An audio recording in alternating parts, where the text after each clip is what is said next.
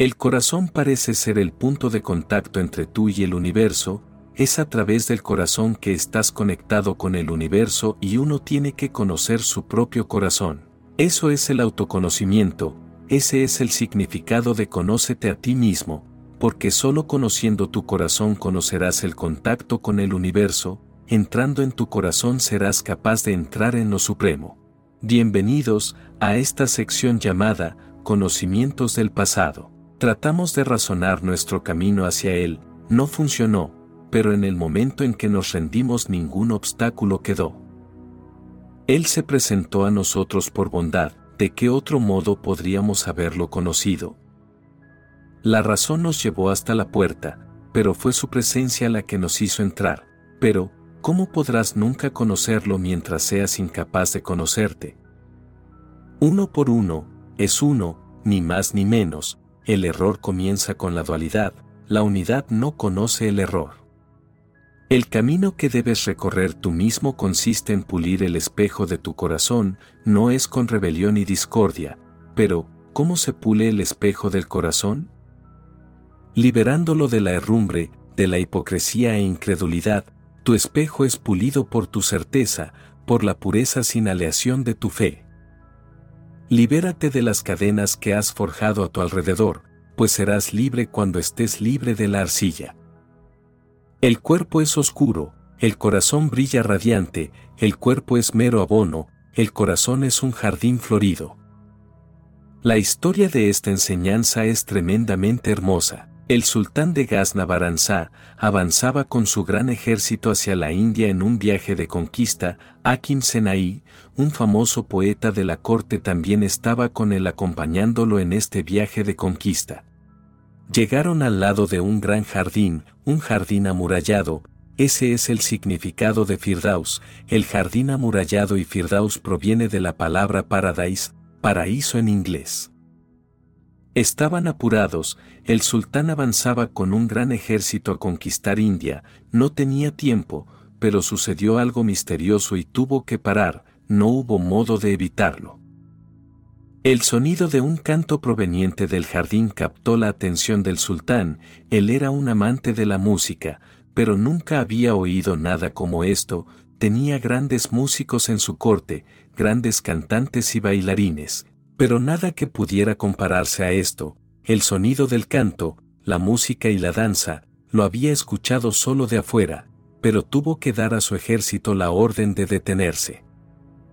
Era tan estático, el sonido mismo de la danza, de la música y del canto, era psicodélico, como si se vertiese vino dentro de él y el sultán se embriagó. El fenómeno no parecía ser de este mundo, ciertamente había en él algo del más allá, algo del cielo tratando de alcanzar la tierra, algo de lo desconocido tratando de comunicarse con lo conocido.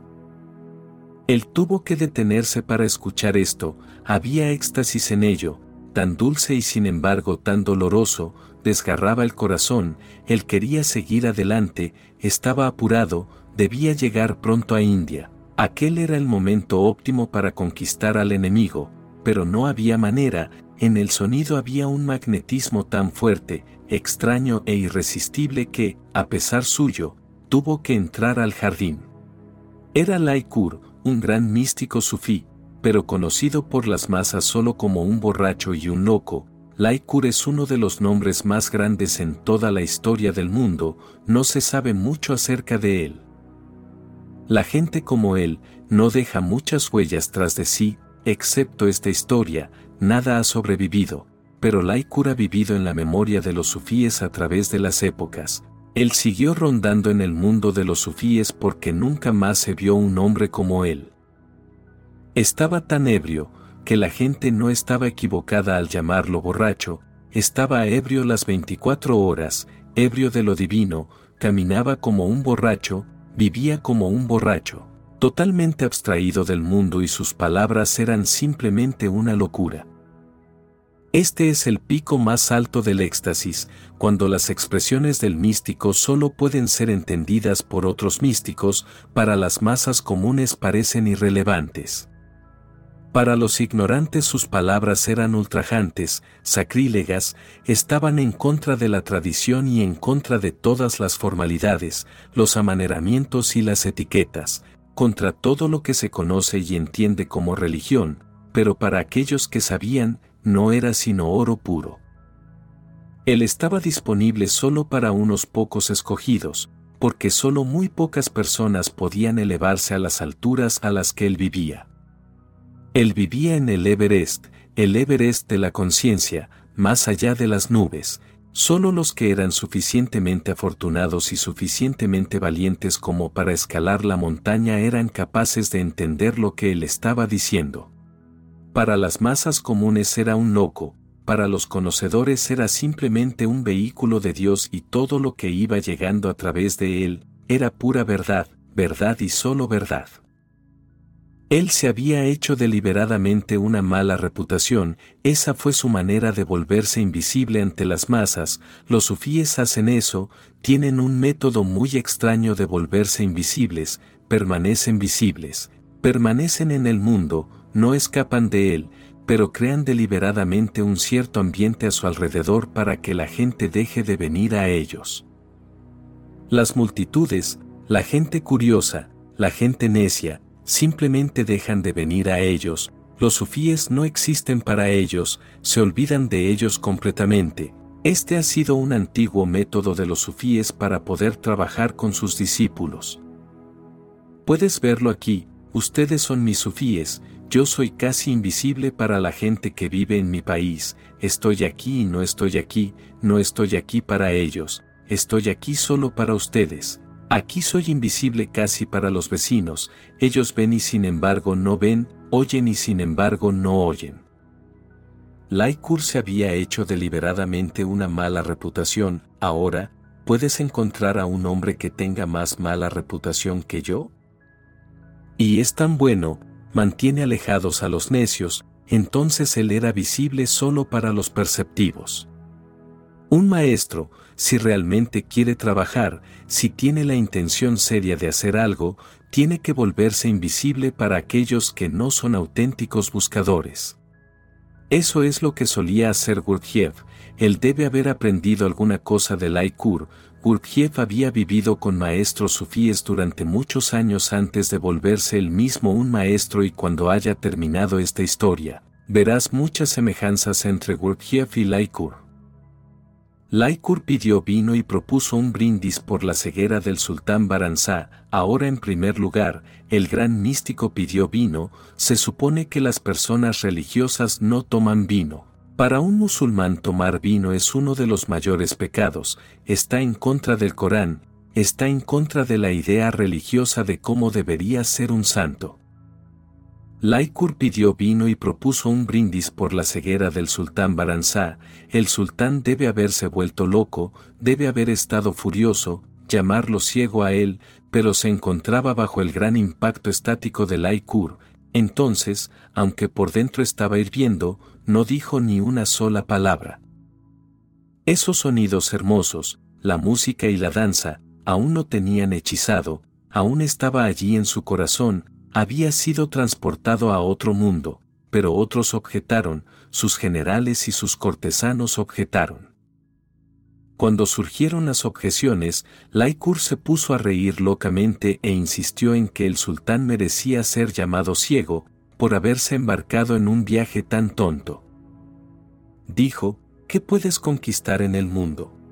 Todo quedará atrás, la idea de conquistar es estúpida, totalmente estúpida, ¿A dónde estás yendo? Eres ciego, porque el tesoro está dentro de ti y tú te vas a India perdiendo el tiempo, haciéndole perder el tiempo a los demás, que más se necesita para llamar ciego a un hombre.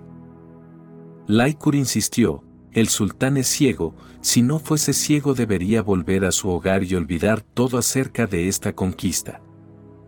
No construyas casas con cartas, no hagas castillos en la arena, no vayas tras los sueños, no seas loco, vuelve, mira hacia adentro, el hombre que tiene ojos mira hacia adentro, el hombre ciego mira hacia afuera, el hombre que tiene ojos busca el tesoro adentro, el hombre ciego se precipita por todo el mundo, mendigando, robándole a la gente, asesinando, con la esperanza de encontrar algo que le falta.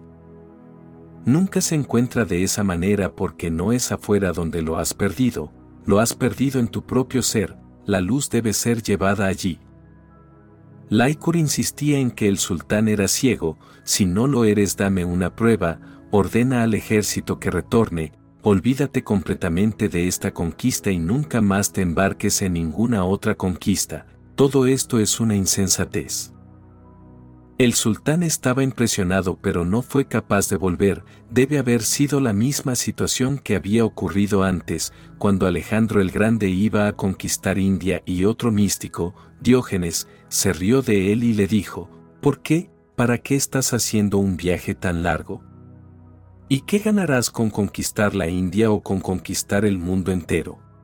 Alejandro dijo, quiero conquistar el mundo entero para así poder finalmente descansar, relajarme y disfrutar.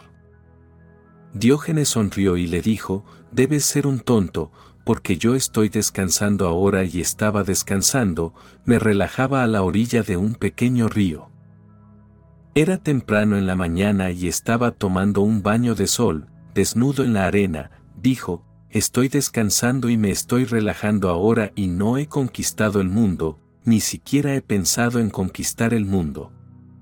No parece tener ningún sentido que trates de volverte victorioso solo para después descansar y relajarte, porque yo estoy descansando sin haber conquistado nada y la orilla de este río es lo suficientemente ancha como para contenernos a los dos. Descansa aquí, deshazte de tus ropas y toma un buen baño de sol y olvida todo acerca de la conquista y mírame, soy un conquistador sin conquistar el mundo y tú eres un mendigo. La situación debe haber sido la misma con el sultán Baranzá y Laikur debe haber sido el mismo tipo de hombre. En este mundo ha habido solo dos tipos de personas, las que saben y las que no saben, es la misma escena representada una y otra vez, la misma historia actuada una y otra vez, una vez es Alejandro el Grande, el que actúa de ciego y Diógenes el que trata de despertarlo, otra vez es Laikur el que está tratando de despertar al sultán de Baranzá. Alejandro dijo, lo siento, puedo entender lo que dices, pero no puedo volver atrás, tengo que conquistar el mundo, si no lo conquisto no podré descansar, perdóname, tienes razón, lo admito y lo mismo sucedió con Baranzá. Él estaba triste y avergonzado, pero dijo, perdona tengo que ir, no puedo regresar, India debe ser conquistada, no podré descansar o sentarme en silencio hasta que no la haya conquistado. Luego Laikur pidió un brindis por la ceguera de Akim Senai, porque él era la persona más importante del grupo, después de Baranzá, era su asesor, su consejero, su poeta, era el hombre más sabio de su corte y su fama había llegado también a otras tierras, ya era un poeta consumado, un gran hombre sabio bien conocido. Luego pidió un brindis por la ceguera de Akim Senai, lo que debió causarle al gran poeta una considerable sacudida, ante esto hubo objeciones aún mayores, por la excelente reputación, sabiduría y carácter de Senai. Él era un hombre de carácter, un hombre muy virtuoso, muy religioso, nadie podía haber encontrado ningún defecto en su vida, había vivido una vida muy, muy consciente, al menos ante sus propios ojos. Era un hombre de gran conciencia y ética, surgieron más objeciones, porque quizás el sultán era ciego, codicioso, tenía una gran lujuria, gran deseo de poseer cosas, pero eso no se podía decir de Akisenaí. Él había vivido la vida de un hombre pobre aunque había estado en la corte, aunque era el hombre más respetado de la corte de Baranzá, había vivido como un hombre pobre, simple, humilde, con gran sabiduría y carácter. Pero Laiku replicó que el brindis era aún más apropiado, ya que Senaí no parecía ser consciente del propósito para el cual había sido creado. Y cuando a la brevedad fuera llevado ante su hacedor y se le preguntara qué podría mostrar de sí mismo, él solo sería capaz de mostrar algunos elogios estúpidos para reyes tontos, meros mortales como él. Laikur dijo que era aún más apropiado, porque de Akim Senaí se espera mucho más que del sultán Baranzá, dijo, él tiene un potencial mayor y lo está desperdiciando, lo está desperdiciando en hacer elogios para reyes tontos.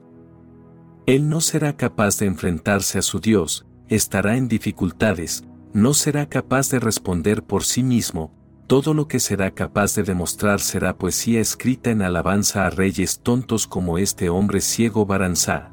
Él es más ciego, totalmente ciego. Escuchando estas palabras y mirando a los ojos a aquel loco Laikur, algo increíble le sucedió a Akim Senai, un satri, una súbita experiencia iluminadora, algo murió en él al instante, inmediatamente y algo nació, algo totalmente nuevo, en un momento la transformación había ocurrido, ya no era el mismo hombre, este loco había penetrado realmente en su alma, este loco había logrado despertarlo. En la historia del sufismo este es el único caso de Satori, en el Zen hay muchos casos, te he estado hablando acerca de estos casos, pero en el mundo del sufismo este es el único caso de Satori, iluminación súbita, no metodológica, no gradual, sucedió en un instante. Laikur debe haber sido un hombre de tremenda percepción, Akim Senai se inclinó, tocó los pies de este loco y lloró lágrimas de felicidad, por haber llegado a casa. Murió y renació, eso es un Satori, morir y renacer, es un renacimiento, dejó al sultán y se unió a una peregrinación hacia la Meca. El sultán no estaba dispuesto a dejarlo ir, no estaba listo para hacerlo, trató de impedírselo por todos los medios, hasta le ofreció a su única hermana en matrimonio y la mitad del reino, pero ahora todo carecía de sentido. Akim Senai simplemente sonrió y dijo, ya no soy un ciego, gracias, pero estoy terminado, este loco me ha terminado de un plumazo, de un solo golpe y se fue en una peregrinación a la Meca, ¿por qué? Más tarde, cuando le preguntaron dijo, tan solo para absorber, para digerir lo que aquel loco me había dado tan súbitamente. Fue demasiado, fue desbordante, fue abrumador, necesitaba digerirlo, él me había dado más de lo que yo merecía. Entonces se fue a la Meca en una peregrinación, a meditar, a estar en silencio, a ser un peregrino desconocido, a ser anónimo. La cosa había sucedido pero tenía que ser absorbida, la luz había sucedido pero uno debe acostumbrarse a ella y cuando se acostumbró a la nueva gestalt, a la nueva visión, volvió a Laikur y le presentó un libro llamado El Akika.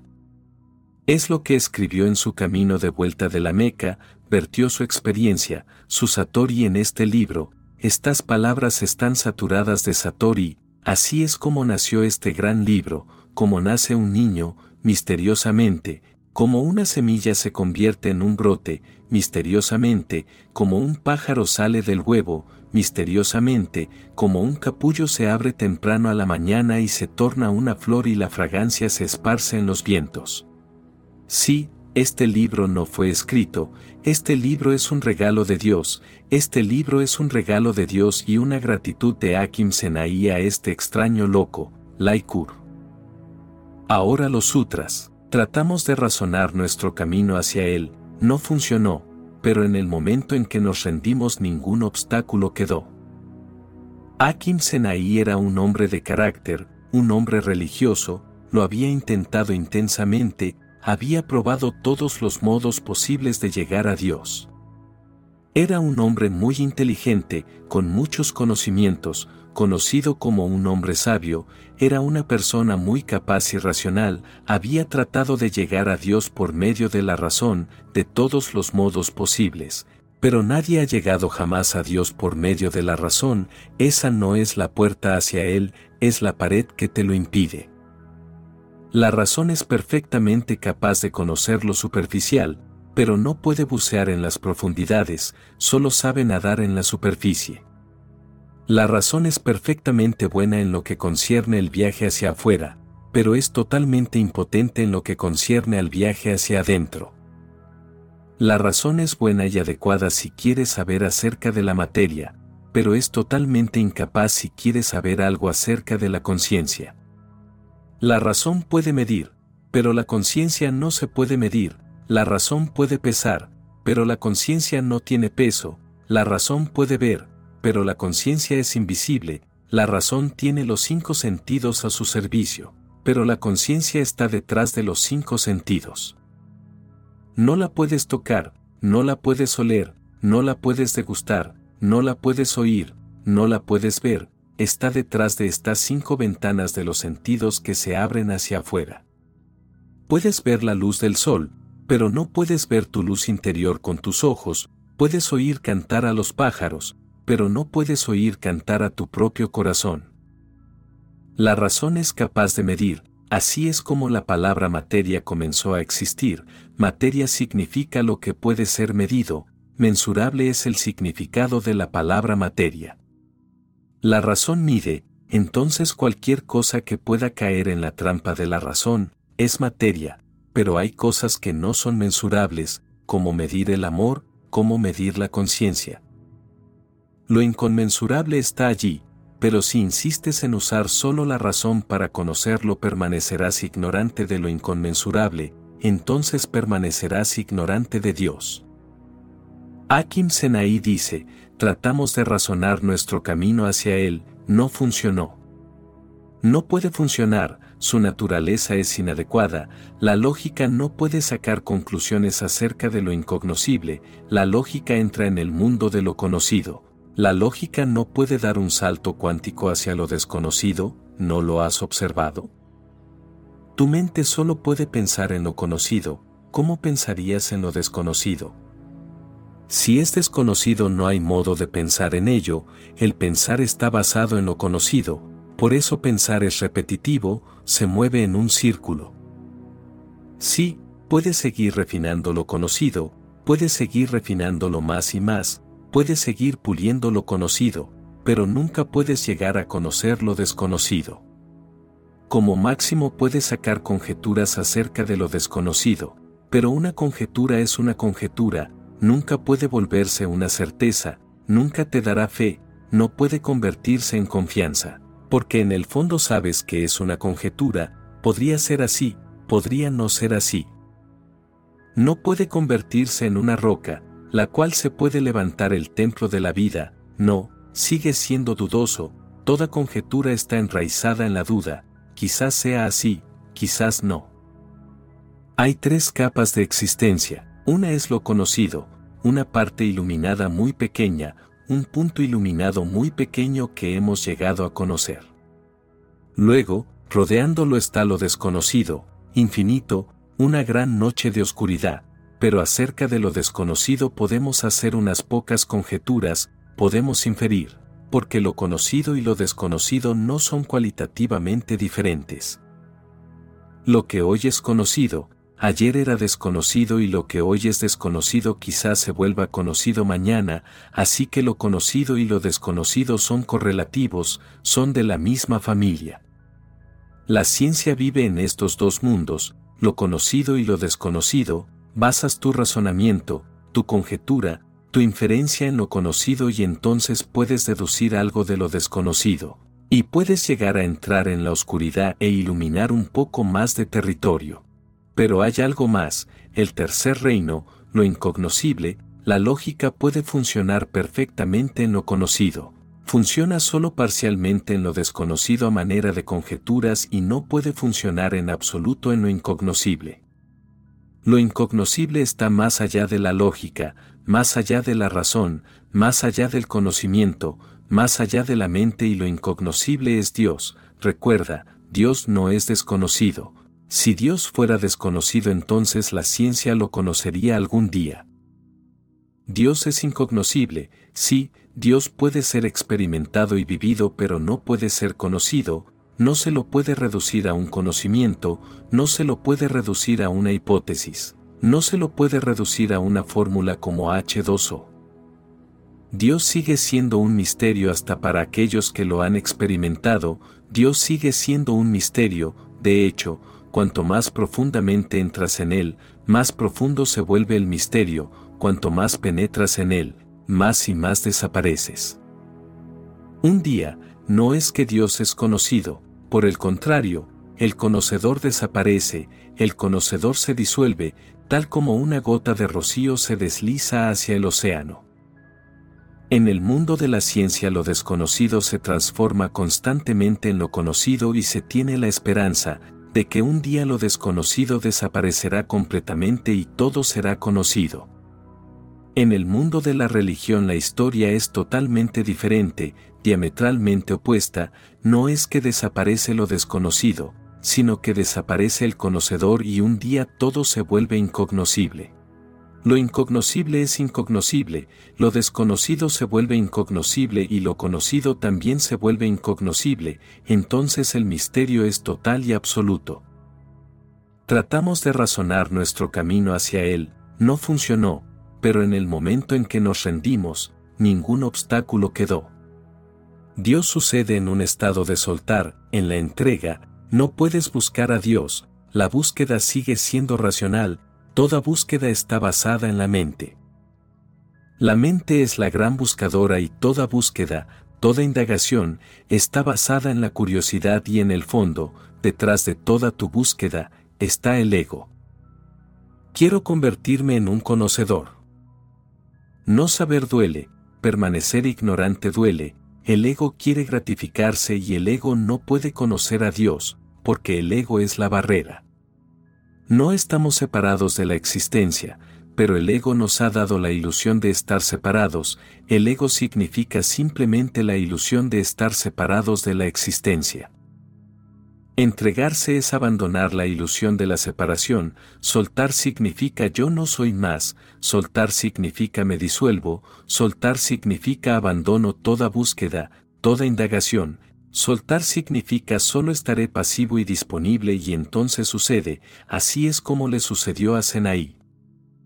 Mirando a los ojos a ese hombre, Laikur, escuchando sus extrañas palabras, escuchando su extraña música, sintiendo su presencia, sucedió y Senaí había trabajado toda su vida y no se había acercado nada y luego, de la nada en la presencia del maestro Laikur, simplemente sucedió por sí mismo.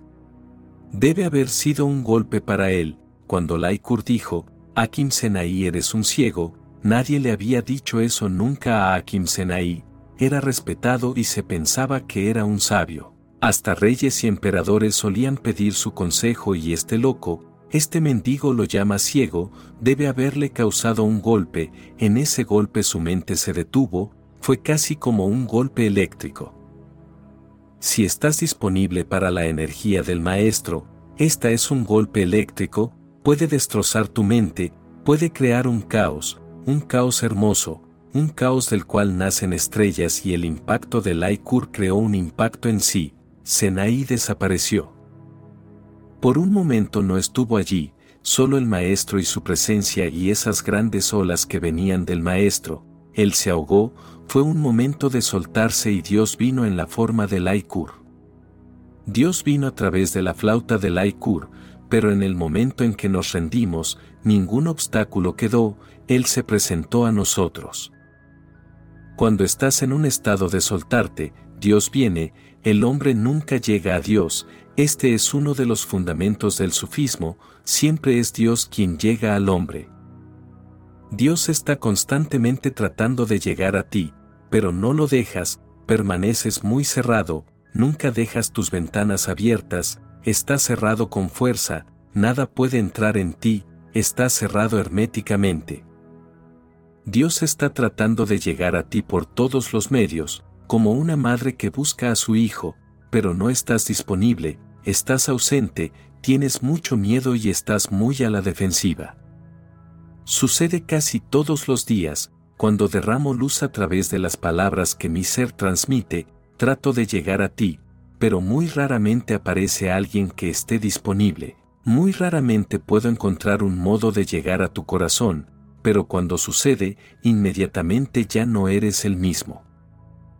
A veces sucede, una persona está disponible y abierta, no se está defendiendo, deja caer la armadura que todos llevamos siempre, tenemos tanto miedo de la gente, tenemos tanto miedo del amor, tenemos tanto miedo de los otros que nos mantenemos a distancia, eso se vuelve un hábito, cuando llegas frente a un maestro, ese hábito está allí.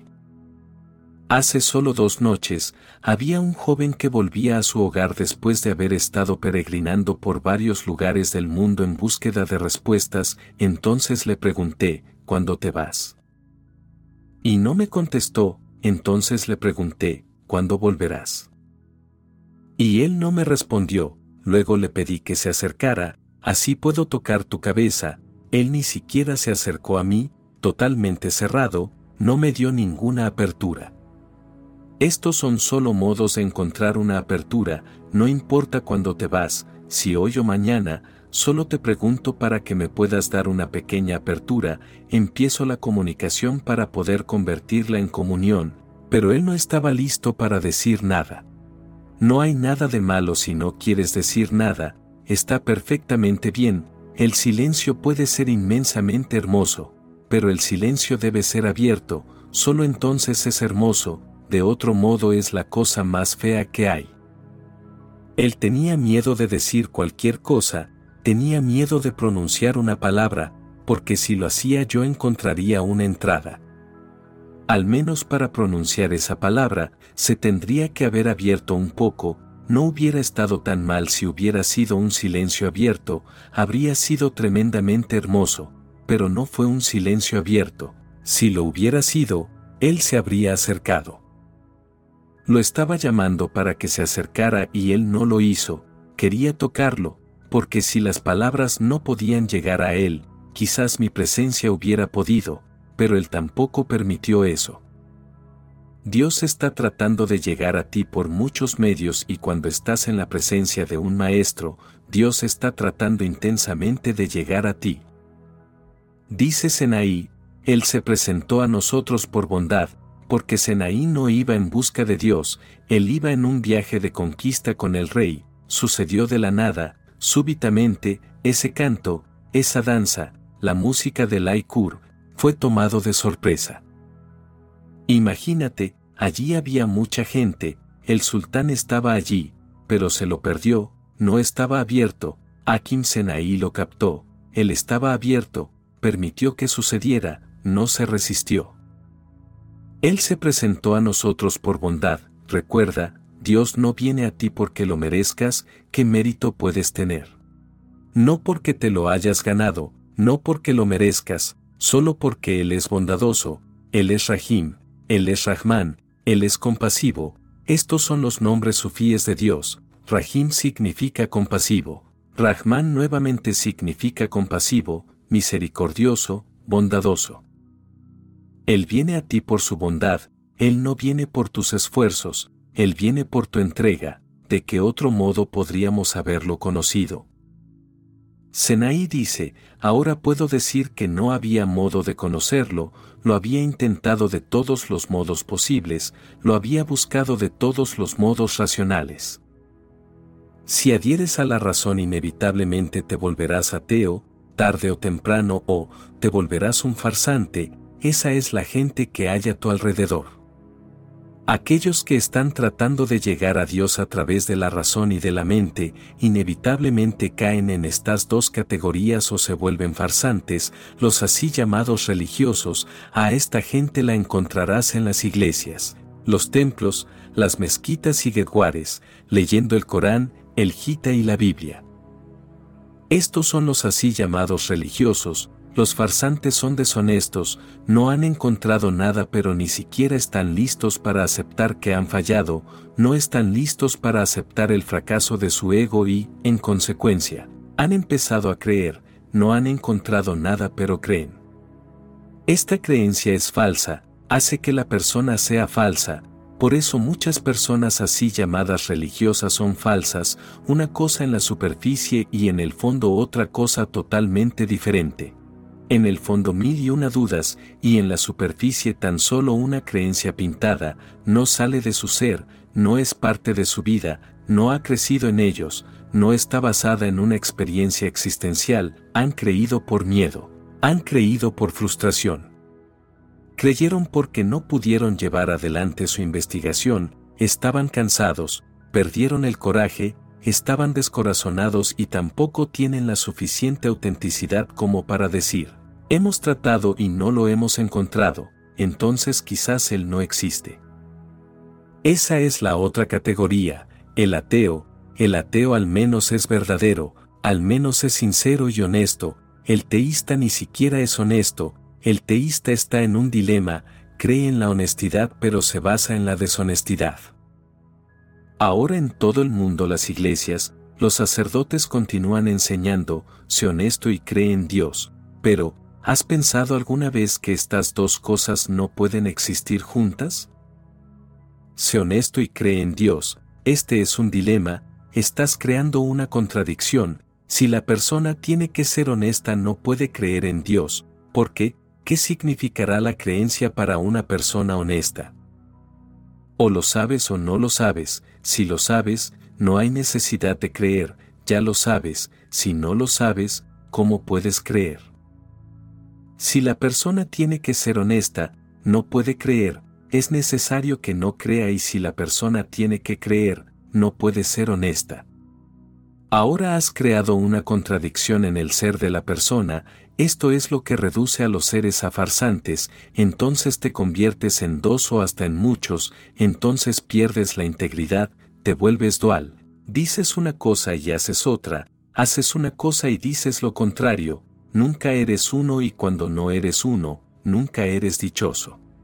La dicha es producto de la unidad, la razón no la puede encontrar, la razón no es la única puerta que hay en tu ser, en tu ser hay puertas más profundas, no eres consciente del corazón, no puedes sentir el latido del corazón, no has visto que suceda nada a través del corazón. Cuando miras una flor y sientes la belleza, ¿es por la razón? ¿Acaso la razón puede probar que la flor es bella? La razón ni siquiera ha sido capaz de definir qué es la belleza, para la mente racional no hay belleza, pero sabes que la belleza existe y cuando la ves, te sobrecoge, la mente racional dice que no hay belleza, que es solo una ilusión, una proyección, un sueño, la noche de luna llena es solo un sueño, una ilusión, solo un esplendor hipnótico, es solo esplendor de tu mente? No puede ser así, porque hasta el océano que no tiene mente es afectado, no puede ser así, cuando el sol se levanta hasta los pájaros son afectados, no puede ser solo la mente y su proyección.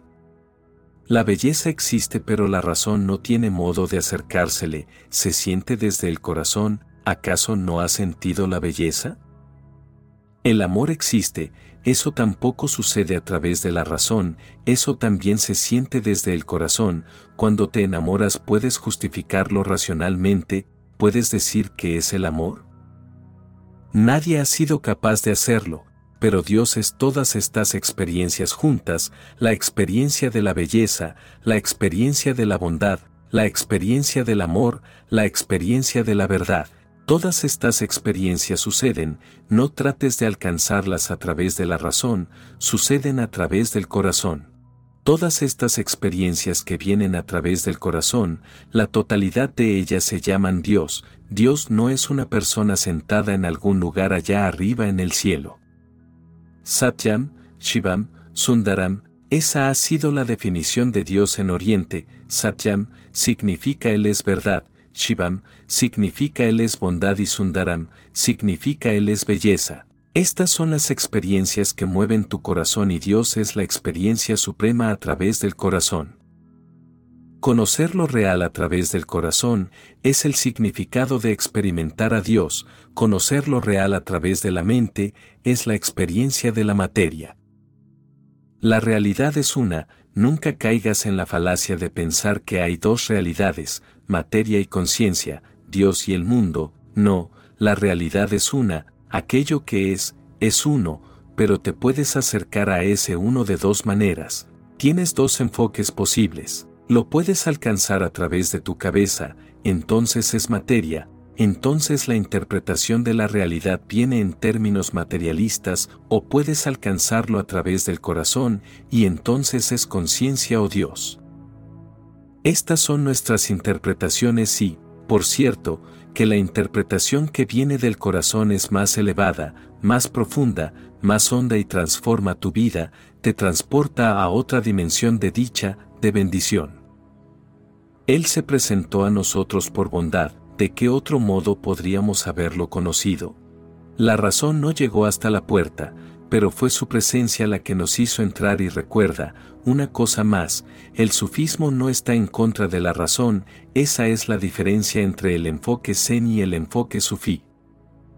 El zen es irracional, dice, abandona la razón, abandónala totalmente, el sufismo no es irracional, es suprarracional, dice, usa la razón pero solo te llevará hasta la puerta, no te puede hacer entrar al templo, solo te lleva hasta la puerta, usa la razón pero no te dejes atrapar por ella, no te quedes atascado en ella. Así es como le sucedió a Senaí, había usado su razón hasta el máximo de su potencial, por eso le fue posible a Laikur hacerlo entrar al templo. El sultán se lo perdió porque ni siquiera había usado la razón hasta su punto óptimo, otros también estaban allí y ninguno lo captó. Solo Senaí lo captó, él había usado su razón hasta su punto óptimo, había visto que ésta llega hasta cierto límite, te lleva hasta cierto punto y luego se queda atascada, luego se agota y la realidad sigue espaciándose más y más allá de ella, entonces la realidad es más grande que la razón. Usa la razón hasta donde ella puede llevarte, pero no te quedes allí, ve más allá de ella. El zen es irracional, el zen es absurdo, esa es su belleza, el sufismo es suprarracional, no es absurdo, esa es su belleza, los dos son puertas correctas hacia lo divino, pero el zen es negativo, dice. Abandona el razonamiento, en cambio el sufismo es positivo, dice, usa el razonamiento, pero recuerda que hay siempre algo más allá de él, nunca olvides el más allá. El zen es vía negativa, el sufismo es vía positiva, el sufismo es totalmente positivo, entonces la gente que tiene una inclinación por lo positivo encontrará más fácil tener una afinidad con el sufismo, y la gente que tiene un enfoque negativo y está sintonizada con lo negativo y lo disfruta, encontrará más fácil seguir el camino del Zen, uno debe decidir, uno debe observar sus inclinaciones, sus características. La razón nos llevó hasta la puerta, pero fue su presencia la que nos hizo entrar. Usa la razón, llega hasta la puerta y recuerda que lo real aún está por ocurrir, espera, espera con tremenda apertura, permanece vulnerable, no te cierres, no empieces a sacar una conclusión. Una conclusión significa que te estás cerrando. Si la razón puede darte una conclusión, de este modo o de aquel, a favor o en contra de Dios, estás acabado, entonces no hay más allá.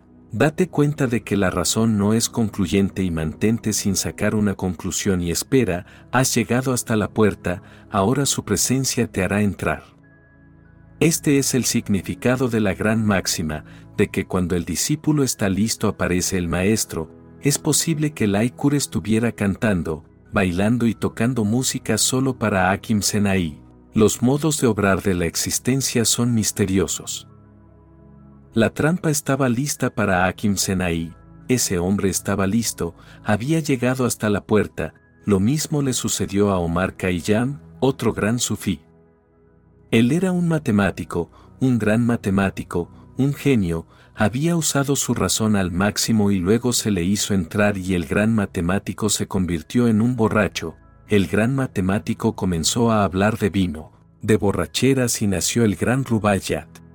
Leyendo el Rubaiyat de Omar Khayyam, uno no puede creer que él fuera un gran matemático, uno no puede concebir qué tipo de matemático era, su poesía es tan pura, ¿Cómo puede alcanzar un matemático tal pureza en la poesía? Un matemático es un lógico, funciona por medio del silogismo, es muy práctico, muy objetivo, no permite que su subjetividad entre en sus observaciones. Es muy desapegado y la matemática es la única ciencia perfecta en el mundo, todas las otras ciencias son más o menos, pero la matemática es la única ciencia perfecta, ¿cómo puede un perfecto científico volverse un sufí? Pero ahora puedes entender cómo sucedió, cuando llegas al extremo de tu razón y si aún estás disponible, si no estás cerrado, si aún no has llegado a una conclusión, de un modo u otro, si aún no te has convertido en un teísta o en un ateo, si aún tienes conciencia de que la razón nunca es concluyente, entonces su presencia te hará entrar.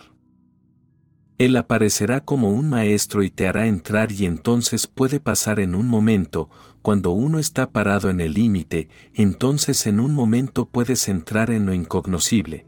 Pero, ¿cómo podrá nunca conocerlo mientras seas incapaz de conocerte? Solo puedes conocer a Dios si te has conocido a ti mismo y dónde estás tú. No estás en tu cabeza, estás en tu corazón, la cabeza puede caer en coma y todavía estarás vivo, hay gente que cae en coma y sigue en coma durante años. El corazón parece ser el punto de contacto entre tú y el universo, es a través del corazón que estás conectado con el universo y uno tiene que conocer su propio corazón. Eso es el autoconocimiento, ese es el significado de conócete a ti mismo, porque solo conociendo tu corazón conocerás el contacto con el universo, entrando en tu corazón serás capaz de entrar en lo supremo. Uno por uno es uno, ni más ni menos, el error comienza con la dualidad, la unidad no conoce el error, tienes muchas mentes pero solo un corazón, ¿has observado ese hecho? No tienes una mente, eres multicíclico, tienes muchas mentes y ellas cambian constantemente, tu mente cambia a cada momento, en un momento está llena de duda, en otro momento está llena de creencia y en otro momento, está nuevamente llena de duda. En un momento quiere dar el salto, en otro momento escapa, en un momento estás tan lleno de amor, en otro momento estás tan lleno de enojo y odio, obsérvalo, tienes mil y una mentes y van rotando, en tu cabeza hay una especie de sistema de rotación. Por un momento la mente se vuelve el amo y en ese momento, decides algo y piensas que serás capaz de hacerlo, no serás capaz, porque en el momento siguiente el monarca se habrá ido. Es un sistema de rotación, ha surgido otra mente, ahora ha surgido otro rayo de la rueda y esta mente no sabe nada de la decisión que ha tomado la otra mente, este yo, no sabe nada del otro yo y destruirá cualquier cosa que hayas decidido. Esto le sucede a muchas personas, en un momento decides no fumar nunca más, en otro momento estás sacando tu paquete de cigarrillos y te sorprendes, hace un momento lo habías decidido y la decisión parecía ser tan total, tan confiable y ahora todo se ha ido, se ha ido por completo, no queda nada de ello y estás perfectamente decidido a fumar otra vez, y otra vez esa vieja mente volverá y te torturará y te arrepentirás y pensarás que eres culpable, pero esto seguirá cambiando. La mente es un cambio continuo, es un continuo de muchas mentes, por eso los que viven en la mente viven una vida desintegrada, fragmentada, pero el corazón es uno, siempre es uno.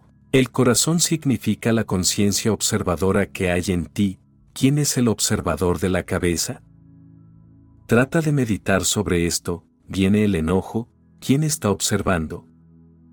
Sabes perfectamente bien que hay enojo, sabes perfectamente bien que está viniendo y creciendo, sabes perfectamente bien que pronto te abrumará y luego se está yendo, retrocediendo, desapareciendo, sabes que se ha ido, se ha ido ya no está más allí, ¿quién está observando? El amor va y viene, viene la desdicha, viene la felicidad, todo viene y todo se va, ¿quién está observando? El observador permanece, hay una sola cosa en ti que es constante y es el observador, todo cambia solo el observador permanece, siempre está ahí, aun cuando estás profundamente dormido, está observando los sueños, aun cuando no hay sueños, está observando el sueño profundo. Cuando estás despierto está observando el mundo, cuando estás dormido está observando tu mundo interno, pero la observación continúa, ni siquiera por un momento se detiene la observación. Esto es lo único eterno que hay en ti, lo único no temporal, tu corazón. Los sufíes lo llaman el corazón y es uno y conocer al uno es ir más allá de todos los errores. Uno por uno es uno, ni más ni menos, el error comienza con la dualidad, la unidad no conoce el error. Esta unidad es llamada unión mística, esta es la unidad mística, esta es la integración, la individuación, el centramiento del alma y entonces puedes permanecer centrado aun cuando hay un ciclón rugiendo a tu alrededor. Entonces eres el centro del ciclón, entonces puedes permanecer en el mundo sin ser del mundo. Todos los errores surgen de la dualidad y tú no eres solamente dual, eres una multiplicidad, entonces errores, errores y errores.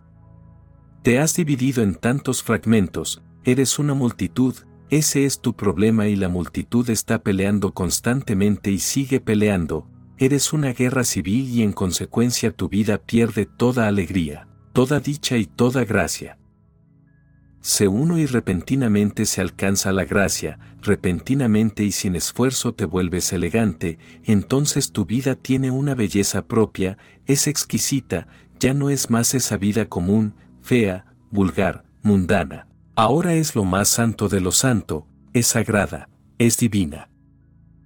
El camino que debes recorrer tú mismo consiste en pulir el espejo de tu corazón. ¿Cuál es el significado de pulir el espejo de tu corazón? más y más haz de tu corazón tu centro, cae en tu centro más y más, toda vez que te acuerdes muévete al corazón, baja de la cabeza, sé observador, despierto.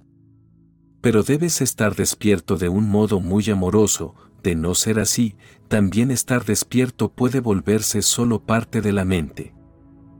Si es estar despierto amorosamente, si es estar despierto del corazón, entonces lo será del centro de tu ser, entonces cuando estés consciente sé también amoroso. Permite que el amor y la conciencia se encuentren y se mezclen, permite que tu conciencia sea bañada por el amor. ¿Puedes observar una flor sin amor? La observación estará allí, pero sin amor, será un fenómeno seco, esta observación es posible aún a través de la cabeza, pero entonces no pulirá el espejo de tu corazón. Observa y, sin embargo, sé amoroso, observa amorosamente, lentamente tu observación y tu amor se vuelven uno, son dos aspectos del mismo fenómeno, entonces esto es pulir el corazón. El amor es el método de pulir el corazón, la conciencia te ayuda a llegar al corazón y el amor te ayuda a pulirlo y cuanto más se lo pule, mejor refleja la realidad. El camino que debes recorrer tú mismo consiste en pulir el espejo de tu corazón, no es con rebelión y discordia, no es necesario que pelees contigo mismo, no es necesario que te impongas nada, no es necesario que estés en conflicto, tienes que llegar a estar en armonía, no en discordia. Por eso, el sufismo no tiene nada que ver con el ascetismo, el asceta es un masoquista, no es una persona realmente religiosa, no se ama, se odia, el sufí se ama, el sufí ama todo, el sufí es amor. No es con rebelión y discordia como se pule el espejo del corazón, solo liberándolo de la herrumbre de la falsedad y la incredulidad se puede lograr. Recuerda, te dije que si actúas desde la mente las posibilidades son dos. Una es la falsedad, la así llamada persona religiosa, hindú, musulmana, cristiana, judía, la así llamada persona religiosa, el farsante, esta es una posibilidad. La otra posibilidad es la incredulidad, el ateísmo, no hay Dios, he buscado, he buscado hasta los mismos límites de mi razón y no he hallado a Dios, no hay Dios. Ambas actitudes son tontas, uno debería permanecer sin sacar una conclusión, uno debería permanecer en el límite de la razón sin conclusión alguna, simplemente silencioso, pasivo, disponible. Entonces la presencia de Dios te hace entrar, tu espejo es pulido por tu certeza, por la pureza sin aleación de tu fe.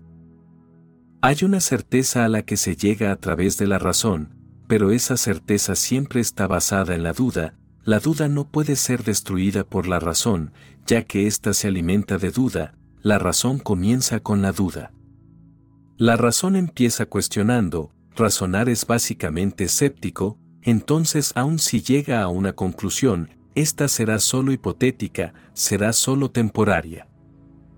Si se revelan algunos hechos nuevos, la conclusión deberá ser cambiada, es por eso que la ciencia nunca puede decir, esta es la verdad, la ciencia solo puede decir, hasta ahora lo que conocemos parece ser la verdad. Solo puede decir, hasta el momento, hasta ahora esto parece ser la verdad, no podemos decir nada sobre el mañana, vendrán nuevos hechos, se revelarán nuevos hechos, entonces tendremos que cambiar. Hoy en día muchos científicos están desactualizados, pero Buda jamás estará desactualizado, Laikur jamás estará desactualizado, Jesús jamás estará desactualizado, porque nada de lo que dijeron está basado en la duda. No llegaron a ello a través de la razón, llegaron a la conclusión a través del corazón y el corazón conoce lo eterno, porque está en contacto con lo eterno, la cabeza solo está en contacto con lo temporal, lo momentáneo. Entonces hay una certeza a la que se llega a través del amor, no a través de la lógica, hay una certeza a la que se llega no por medio de la cabeza, no a través de la cabeza, no por medio de algún silogismo, sino por medio de un corazón que canta, un corazón que baila. ¿Has sentido alguna vez una conclusión, alguna certeza, alguna certidumbre creciendo de tu amor? Entonces entenderás el significado, cuando dices amo a esta mujer, ¿has llegado a esta conclusión a través de la razón? Si has llegado a ella a través de la razón podrá desaparecer en cualquier momento, es por eso que en Occidente el amor se ha vuelto un fenómeno muy momentáneo, hasta el amor se llega a través de la cabeza, llegas a la conclusión, esta parece ser la mujer más hermosa de todas las que he conocido hasta ahora, ¿quién sabe del mañana? Puede haber una mujer con cabellos más hermosos, o un hombre con ojos con un brillo más profundo, ¿quién sabe? Nada puede decirse del mañana, esta mujer o este hombre podrá volverse desactualizado, siempre puedes encontrarte con una persona mejor. Si llegas a la conclusión a través de la cabeza entonces el amor nunca llegará a ser profundo e íntimo, será momentáneo, será solo arbitrario. Esto es lo que está ocurriendo en el mundo, el amor se ha vuelto muy arbitrario y del momento, es solo un arreglo del momento, este no es el modo de crecer profundamente en el amor, el amor requiere intimidad. El amor requiere una certeza a la que no se llega a través de la cabeza sino a través del corazón. Cuando se llega a una certeza a través del corazón, es para siempre, no cambia, benditas son aquellas pocas personas que aún pueden tener en su amor a una certeza del corazón. Si vienes a mí y al escucharme, al encontrarme lógico en mis palabras, atractivo para tu lógica y razón, te conviertes en seguidor, eso no llegará muy lejos. Mañana podré decir algo que sea contradictorio, que te deje perplejo, eso creará dudas, pero si es una relación del corazón, no oyendo lo que digo sino capturando la esencia de lo que soy, no escuchando solo mis palabras sino también mis silencios, no escuchando la filosofía que enseño sino la presencia que derramo sobre ti, entonces hay una certeza que es fe, que es confianza, que es para siempre. Si llegas a través de tu razón, es solo arbitrario, nunca estarás en un estado de soltarte, estarás siempre allí observando por el rabillo del ojo. Si algo va en contra de tu cabeza, entonces yo no soy para ti, entonces tengo que estar siempre satisfaciendo tus expectativas, cosa que no puedo hacer, cosa que ningún maestro puede hacer nunca y cualquier cosa que diga siempre la interpretarás a tu modo. El espejo del corazón es pulido por tu certeza, por la pureza sin aleación de tu fe, libérate de las cadenas que has forjado a tu alrededor, pues serás libre cuando estés libre de la arcilla.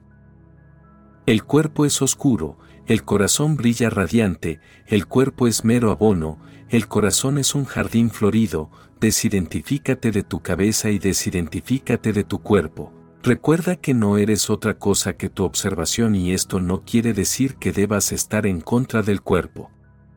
Los sufíes tampoco están en contra del cuerpo, aman al cuerpo, porque el cuerpo es el abono, puede volverse fragancia, debe ser transformado, el corazón es un jardín florido, el cuerpo debe funcionar como abono en el jardín del corazón. Uno no debe estar en contra del cuerpo o en contra de la cabeza, usa la cabeza hasta llegar a la puerta, usa el cuerpo de manera que se convierta en el suelo, pero recuerda siempre la flor del corazón, la flor de estar despierto del corazón debe abrirse en ti y puede florecer en cualquier momento. Todo lo que se necesita es abandonar las cadenas que has forjado a tu alrededor, tus defensas, tu armadura, tus protecciones. Libérate de las cadenas que has forjado a tu alrededor, pues serás libre cuando estés libre de la arcilla. Nos hemos identificado demasiado con la tierra, con el cuerpo, con la arcilla. Nos hemos identificado demasiado con la materia, hemos olvidado que no somos más que un testimoniar. Este testimoniar es tu realidad última, permite que se convierta también en tu realidad inmediata y te convertirás en el jardín del corazón y florecerás, y a menos que florezcas convertido en un gran noto, en un gran noto dorado, tu vida será en vano. Eso es lo que Laikur le dijo a Senaí, no malgastes tu vida escribiendo elogios para reyes tontos, Dios pronto te encontrará y no serás capaz de responderle, no sigas siendo ciego, haz algo, abre tus ojos. Senaí escuchó y fue transformado, escúchame, tú también puedes ser transformado. Mis palabras solo son señales, para que en ti puedas encontrar tu verdad. Quienes realizamos esta labor en plena conciencia de amor, consideramos muy valioso tu like y tu suscripción, porque al realizar estas simples acciones, el contenido es reconocido por el algoritmo como interesante, y recomendado a más almitas que lo puedan necesitar. Te deseo muchas bendiciones y que encuentres la paz durante todo el camino. Mi alma saluda a tu alma,